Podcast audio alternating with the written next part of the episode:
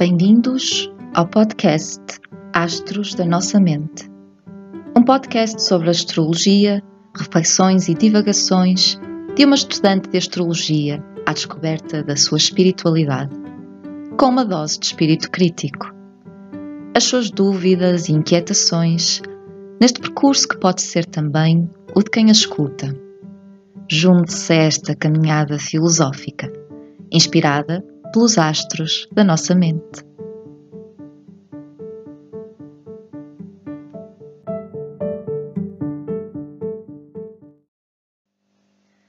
Olá e bem-vindos a mais um episódio do podcast Astros da Nossa Mente. Neste episódio trago-vos uma reflexão sobre um tema e é, na verdade, uma regravação desse, desse, desse episódio, ou seja, uh, já, houve um, já o tinha gravado anteriormente, mas decidi nesta altura regravar, talvez com uma nova perspectiva, uma perspectiva mais clara e que efetivamente me faz mais sentido nesta fase transmitir. E também em jeito de despedida da astróloga cética. Portanto, eu trago-vos um episódio em que vou falar um bocadinho sobre astrologia, ceticismo e a que chamei Posso ser astróloga e não acreditar em astrologia? Então, esta, esta é uma pergunta uh, que vos lanço desde já, que vos deixa pensar uh, também uh, durante e após o episódio e vou falar um bocadinho da minha perspectiva, sem, sem grandes. Vamos lá ver, não, não, são, não é muito aprofundado, mas também não é algo uh, descuidado, acho eu. Portanto, uh, dar um bocadinho do porquê que eu penso ou me debato no fundo, uh, desde que iniciei este percurso, principalmente o percurso mais formal em termos de, de estudo da astrologia, uh, com esta questão, não é? Se posso uh, ser astróloga, gostar da astrologia principalmente, e não acreditar em astrologia. O gosto para, pela astrologia também uh, tem que se lhe diga como é que ele surge, o que é que de facto nos atrai na astrologia. E se formos a pensar uh, em porque é que muitas pessoas não acreditam ou não valorizam, não validam a astrologia, se calhar faz todo sentido na, na medida do que é que ela é, uh, do que é que é a imagem da, da astrologia, uh, transmitida pelo, por, por, diversos meios de comunicação, por, uh, por se calhar meios de comunicação que acabam por reduzir um bocadinho, bastante, a astrologia. Uh, horóscopos de jornais e de revistas, uh, previsões em, em dois ou três minutos pela, pela manhã ou em programas de televisão, não, não servem propriamente para uh, ficarmos a perceber e a compreender como de facto a astrologia funciona, porque não, ten, não sendo necessariamente, e aqui também uh, passo já a, a, dar a minha, a minha opinião, mas também com base em, em, uh, em conhecimento, não é não se trata de, uma, de um conhecimento científico, não puramente. já, já, já poderemos dizer que uh, a, a, astrologia de facto já foi considerada ciência noutros períodos históricos. Muito, estava, a astrologia e a astronomia não eram de facto coisas separadas, mas a dada altura, com a ascensão de novos paradigmas científicos e novas teorias e a sua fundamentação, um, passou a ter-se uma visão separada do que é que é a astronomia e do que é que é a astrologia. E que faz sentido até aos dias de hoje efetivamente. Uh, isto tem sobretudo a ver com um, a teoria heliocêntrica, devidamente comprovada, que não retira necessariamente uh, o ponto de vista uh, que, que, a astrologia pode ter desenvolvido uh, que é o ponto de vista da Terra. Então, de facto, quando nos permitimos uh, mergulhar um bocadinho mais em perceber o que é que é a astrologia, para além de caracterizar do, os, dois, os 12 signos ou os 12 arquétipos, e para além de ouvir algumas previsões muito generalistas para o ano, para o dia, para o mês, vemos que na verdade a astrologia consegue ser brutalmente complexa.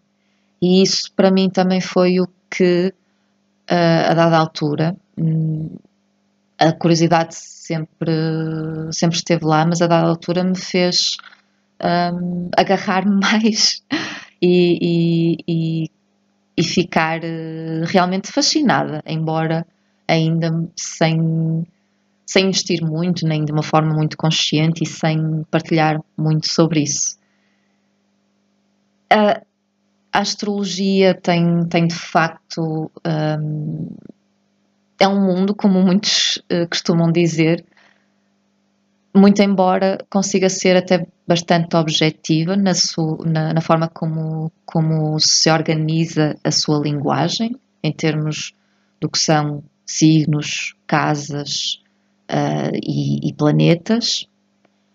Por isso, uh, se calhar, um bom astrólogo é também um astrólogo que tem bem cimentados estes conhecimentos e, sobretudo, um astrólogo que vai fazer mapa, na, mapa natal que até não tem que dominar muito os conhecimentos técnicos de, de efemérides e uh, do cal, de cálculos manuais, efetivamente, dos, dos mapas. Uh, mas precisa de saber muito bem o que é que são estes, estes elementos e como é que eles conjugam e como é que uh, se traduz a sua linguagem.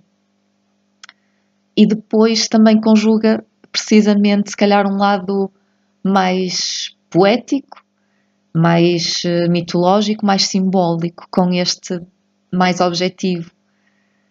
Uh, de facto, muitos destes, destes símbolos, arquétipos, muitos, praticamente todos, vêm da, da, da, mitologia, mitologia grega e, e depois romana também, e, e de facto permitem-nos uh, olhar para, para certos trânsitos, certos ciclos desses mesmos uh, movimentos e dar-lhes um outro significado, uh, correlacionando com algo que possa estar a ocorrer uh, a diferentes planos, é?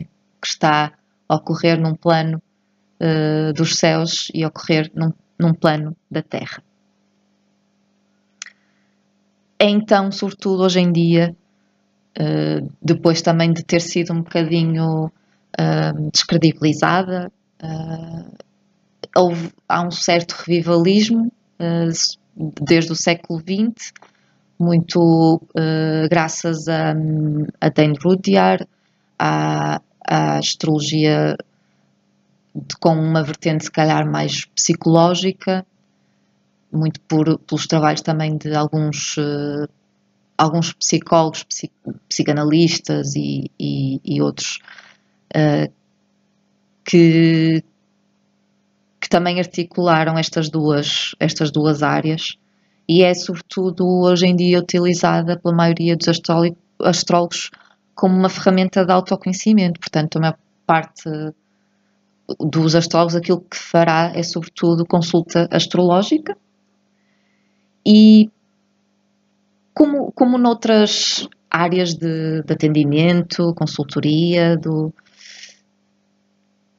aliás, e ouvindo precisamente da, da psicologia, um, sei isto muito bem, uh, que existem várias correntes uh, e que também aquilo que os estudos nos dizem acerca de, de, eficácia terapêutica e de qual é que é a melhor corrente ou quais são os elementos mais importantes no sucesso terapêutico, nem sequer está muito ligado à corrente em si. Está ligado principalmente a dois aspectos. Um aspecto que é a relação terapêutica, portanto, a, a qualidade da relação, uma relação de base segura, uh, que se consegue estabelecer, e uma relação empática, naturalmente, que se consegue estabelecer entre uh, o, terapeuta, o cons consultor, o que queiram chamar, e, e a pessoa. E depois há outro aspecto, que é, um, no fundo, a convicção por parte do terapeuta ou, ou consultor, ou que seja, de que a sua técnica ou o seu modelo é, é, o, é o melhor. Não é que, não é que a pessoa uh, ache que o seu é melhor que os outros, num sentido egocêntrico, mas que é aquele que lhe faz mais sentido, portanto, é aquele que consegue defender melhor, digamos assim. É aquele que, que domina mais neste sentido também de se relacionar melhor com ele. Ao relacionar-se melhor com ele, também consegue transmitir isso para a pessoa e consegue fazer muito mais sentido. Então, de certa forma, hum, para, este, para a astrologia funcionar, há que haver aqui um grau de crença, há que haver aqui um, alguma convicção de que aquilo uh, funciona, faz sentido, é mesmo assim. E aqui um, vamos às vezes, e talvez seja desejável e saudável, vamos titubeando neste percurso e vamos às vezes também trazendo algum ceticismo. Falo por mim, mas acredito uh, também que falo por várias pessoas uh, que me estarão a ouvir. Então o ceticismo é bom ou é mau? E uh, é, é, da minha experiência, quase sempre parece que nestas áreas mais Algumas pessoas não gostam que diga, mas talvez para nos entendermos aqui mais alternativas, mais esotéricas, embora até que ponto é que a astrologia também tem que ser esotérica? Uh, até, que, até que ponto ter algum ceticismo e alguma dúvida e questionar uh, é negativo? Quase parece muitas vezes que nestas áreas um, desconfiam ou um, têm, que nos, só, têm que nos fazer crer. Uh, muitas vezes uh, ouvindo, ah, pois tu não, tu não, eu sei que tu não acreditas nestas coisas, mas isso quase que intimidando, quase que não devia ser assim. Um, mas de facto, até se estabelecer uh, alguma espécie de crença ou de convicção ou uh, de ética, talvez seja uma palavra uh, que vou depois passar a preferir incluir também neste podcast. Temos que, se calhar, incluir este ceticismo num bom sentido, no sentido de, de, de ganhar segurança, estabilidade, confiança. E também porque que, enquanto profissionais que uh, se relacionam com outras pessoas e que têm um papel às vezes muito muito íntimo, muito importante na vida destas pessoas, porque é que temos que um, ter se calhar algum ceticismo ou no mínimo alguma ética, porque estamos de facto a, a, a ter um, um impacto e podemos aqui de algum modo ter um impacto também negativo ao, com a nossa atuação, uh, e então devemos uh, pensar e ponderar se aquilo que estamos a fazer é, devido, é algo válido, ou seja, não sendo científico, será que posso utilizar algo que não é validado cientificamente para, para ajudar alguém?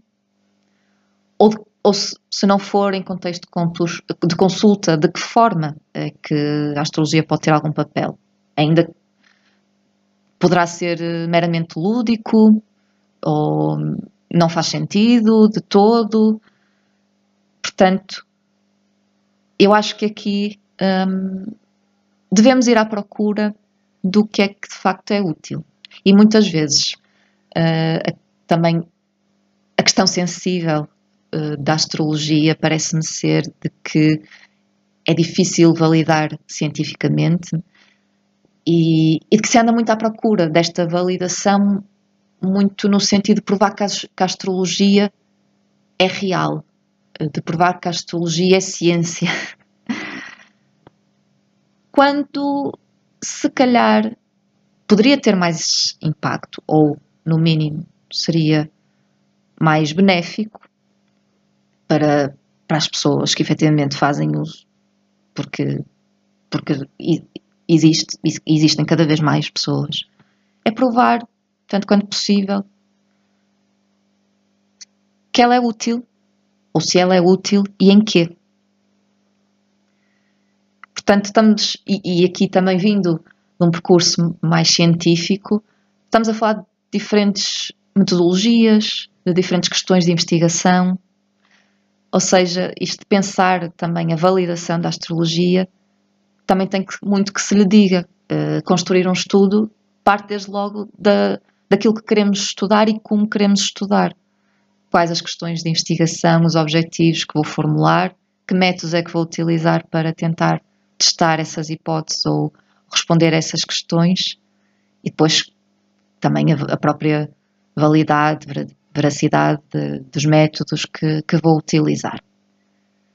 Ou seja, e não sei até que ponto isto é devidamente explorado ainda ou não.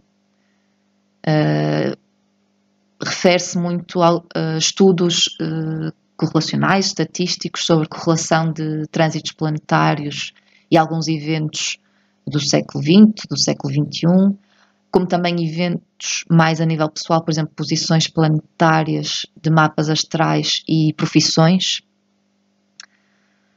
E, mas, mas uh, como, em como em todas as áreas científicas, não, não, não, é um ou dois estudos que chega para, para comprovar. Claro que aqui a astrologia também não tem o apoio da academia para também se, se poder desenvolver nesse sentido, mas por outro lado também se calhar não está a pegar uh, devidamente em todas as possibilidades de, de ser, de ser uh, efetivamente de ganhar alguma validade, algum reconhecimento, se é que uh, precisa de algum uh, e em que medida. E, na, e de facto, eu cada vez mais me debato com esta questão. E sendo eu também psicóloga uh, até agora, debato-me com isto, que é mais importante do que, do que a validação teórica, é também a validação prática. É perceber, perguntar, testar longitudinalmente os efeitos daquela prática, daqueles, daquelas técnicas, daqueles exercícios. Tomemos como exemplo a as terapias cognitivo-comportamentais de terceira geração. Quem, quem é cá mais da, da psicologia uh, entende uh, logo a partir do que eu estou a dizer. Quem não é, uh, se eu falar de mindfulness, talvez chegue lá. mindfulness é de facto uma das estratégias, mas há outras que foram trazidas do Oriente, na verdade, não, não é nada de novo. É algo até muito milenar, tal como a astrologia, mas que depois foram ocidentalizadas. E numa primeira fase, atualmente, já existem existe imensa investigação sobre mindfulness, eh, neuro, de, de, mais neurocognitiva, mas também eh, estudos de eficácia. E numa primeira fase, os estudos que, que, surgiram foram sobretudo estudos de eficácia.